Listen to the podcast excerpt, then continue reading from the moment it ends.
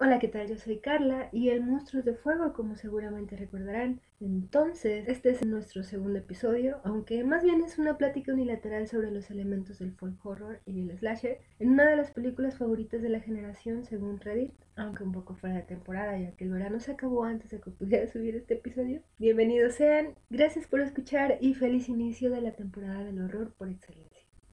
A mediados del 2019, Ari Aster nos regaló una película sobre una pareja disfuncional que arregla su situación en un hermoso festival sueco veraniego, Midsommar, que si bien fue súper reconocida y recordada por el gore pastel y la omisión de la noche, tampoco fue la primera ni la última en usar el recurso de la luminosidad. Ya lo había hecho antes La Masacre de Texas o El Hombre de Mimbre, por poner algunos ejemplos, pero aún así, con esa fotografía memorable, el uso del sol contribuye a darle al espectador la sensación de estar dentro de un sueño, aunque más bien una pesadilla un poco sobreexpuesta. Y es interesante cómo el inicio es todo lo contrario, oscuro, violento, silencioso, tenso y frío, Desarrolla y presenta con claridad a todos los personajes principales. Por ejemplo, es invierno en esta primera secuencia donde conocemos a Dani y la situación de pérdida y duelo con la que tendrá que seguir lidiando más adelante. Y es que estos 12 primeros minutos escarban en las situaciones emocionales más profundas de la protagonista. Sus luchas, sus miedos, conflictos, pero sobre todo enfatizan su relación de pareja y la falta tanto de empatía como de compromiso que existe por parte de su novio. Así, esta primera secuencia sirve de contexto y prólogo para el conflicto principal de la película, el cual va estar súper determinado por la fuerza de estos dos subgéneros del horror, el folk y el slasher.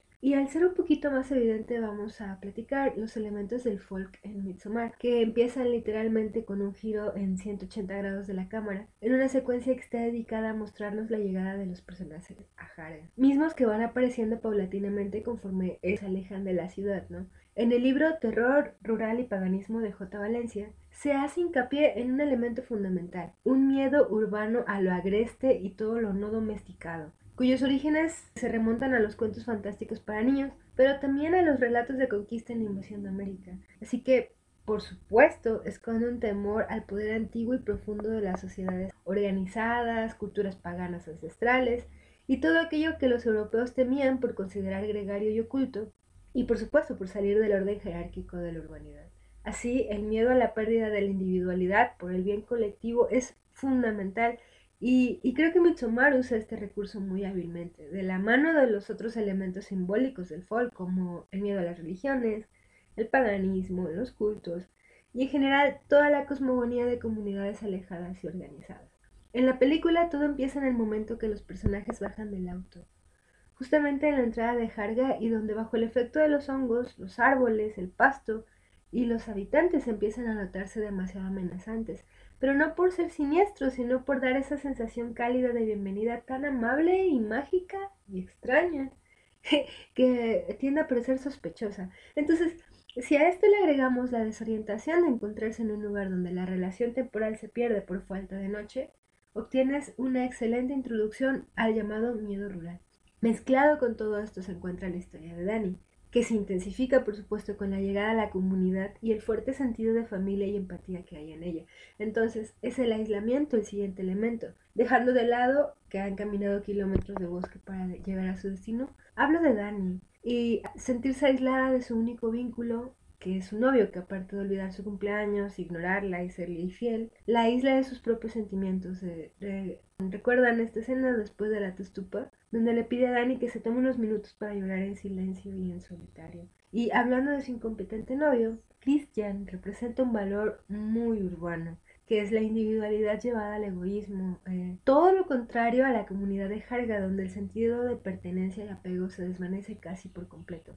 Si recuerdan, al inicio de la festividad, la líder de la comunidad les ofrece una antorcha a los ancianos que van a cometer el suicidio de la testupa, y la consigna es, y cito, así me llama ni más alta ni más caliente, por lo que entendemos que todos los miembros de la comunidad gozan de igualdad en ella y que todos los actos son en beneficio del colectivo. Esto es importante porque finalmente la muerte de Cristian tiene un sentido simbólico importante. Incluso pareciera que los nombres no son dados al azar, ya que enfundado en el oso que ignoramos al principio, sufre el juicio de Dani al ser quemado en el ritual final de la festividad, donde la comunidad expía su, propio deseo de individualidad y egoísmo a través de la muerte de este personaje. Y se reafirma con la frase que le dicen antes de prenderle fuego, ¿no? Poderosa y terrible bestia, contigo nos deshacemos de nuestros más profanos Dicho esto, recordemos que la pintura con que da inicio la película hace alusión directa a algunos arquetipos medievales pero sobre todo hace alusión al teatro, al servir literalmente como un telón e introducir los personajes, mismos que tienen una referencia muy clara a la comedia del arte, es el bardo, el bufón, los enamorados, el erudito, la columina, el capitano,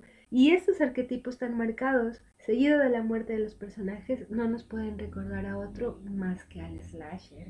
Y es que Tomando en cuenta que el slasher es una reformulación de las mismísimas morality plays medievales, ya saben, este teatro que hacía disfrutar al público con el castigo y muerte de los personajes, que no cumplían los elementos morales necesarios para la época. Lo mismo aquí en el slasher en los 70, que castigaba a adolescentes cuyo comportamiento inapropiado, entre comillas, los llevaba a cometer actos egoístas, descorteses, o que pusieran en peligro a las demás personas. Pero, sobre todo, creo que el slasher trajo consigo este concepto de final girl, que es el personaje femenino importante porque sobrevive al tener las cualidades que sus compañeros no poseen. Y también porque, de cierto modo y bajo cierto concepto, empodera a los personajes femeninos y les da una luz que antes no habían tenido ni en el horror ni en, ni en otras representaciones. Y entonces, claro que Midsommar tiene estos mismos elementos con, con un ligero giro. Porque ellos no son adolescentes y los asesinatos no son cometidos por las urgencias de un asesino enmascarado, sino por y para bien de la comunidad. Y sus acciones dan pie a una pequeña reflexión sobre lo colectivo. Por ejemplo, no es casualidad que los primeros en morir sea la pareja de ingleses Simon y Connie, justo después de ser irrespetuosos ante las costumbres de otra identidad cultural.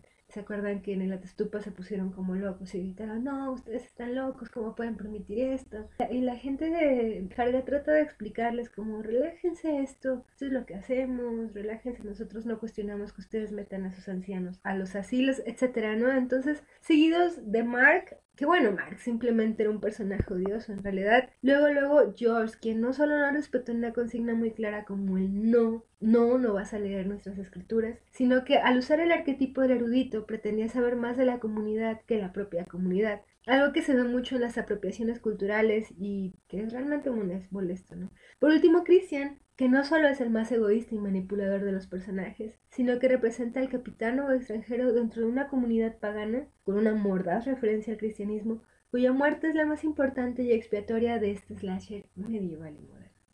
Hay dos cosas importantes para, para tocar, que es Dani y Pelé.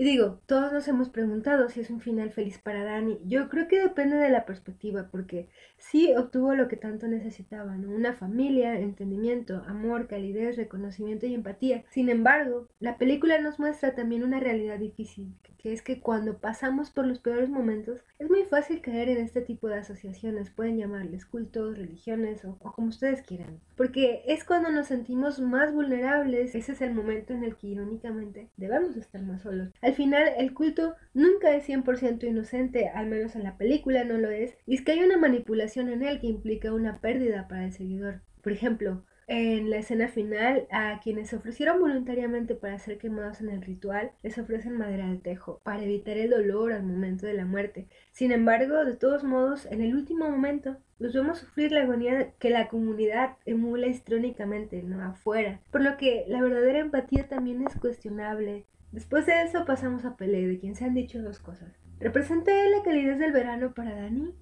¿Terminó siendo él el hogar para ella? ¿O realmente es el villano que planeó la destrucción de su familia y la manipuló para quedarse en Harga? Yo creo que esta interrogante es fabulosa porque queda abiertamente en la narrativa. Pelé es el pastor que los dirige a la comunidad. Incluso en la pintura principal se presenta hasta arriba de todos en la parte que habla sobre el duelo de Dani, ¿no? pintado como el bardo, le parece ser una presencia positiva y luminosa para ella. Sin embargo, existe la duda y siempre va a existir. Por ejemplo, en la primera secuencia hay una corona de flores como las que se usan en el baile de la Reina de Mayo, cerca de una foto de Dani que estaba en la mesa de noche de sus papás. Y es esta sutil referencia que se presta a dos interpretaciones. Los padres de Dani formaban parte de Harga o Peler que estos sus muertes para llevársela a Suecia. Esto de nuevo abre otro gran misterio en el cine de horror y otro miedo gigante, el cual es que la persona en quien más confías pueda hacerte daño. Y si este fuera el caso, Dani pasó de estar con un manipulador insensible a un manipulador encantador, pero finalmente no habría empoderamiento para ella ni el tan esperado Good for Her que nos gusta tanto de la escena final y su sonrisa cubierta de flores. Y eso es francamente terrible. Si ya llegaron hasta aquí, muchas, muchas gracias por escuchar. Ya que estamos en otoño, parece el momento adecuado para hablar de Over the Garden Wall, sus hermosas referencias a la Divina Comedia y sobre lo encantador e importante que es el horror para niños. Nos vemos la próxima entonces. El monstruo y yo nos despedimos y feliz casi Halloween.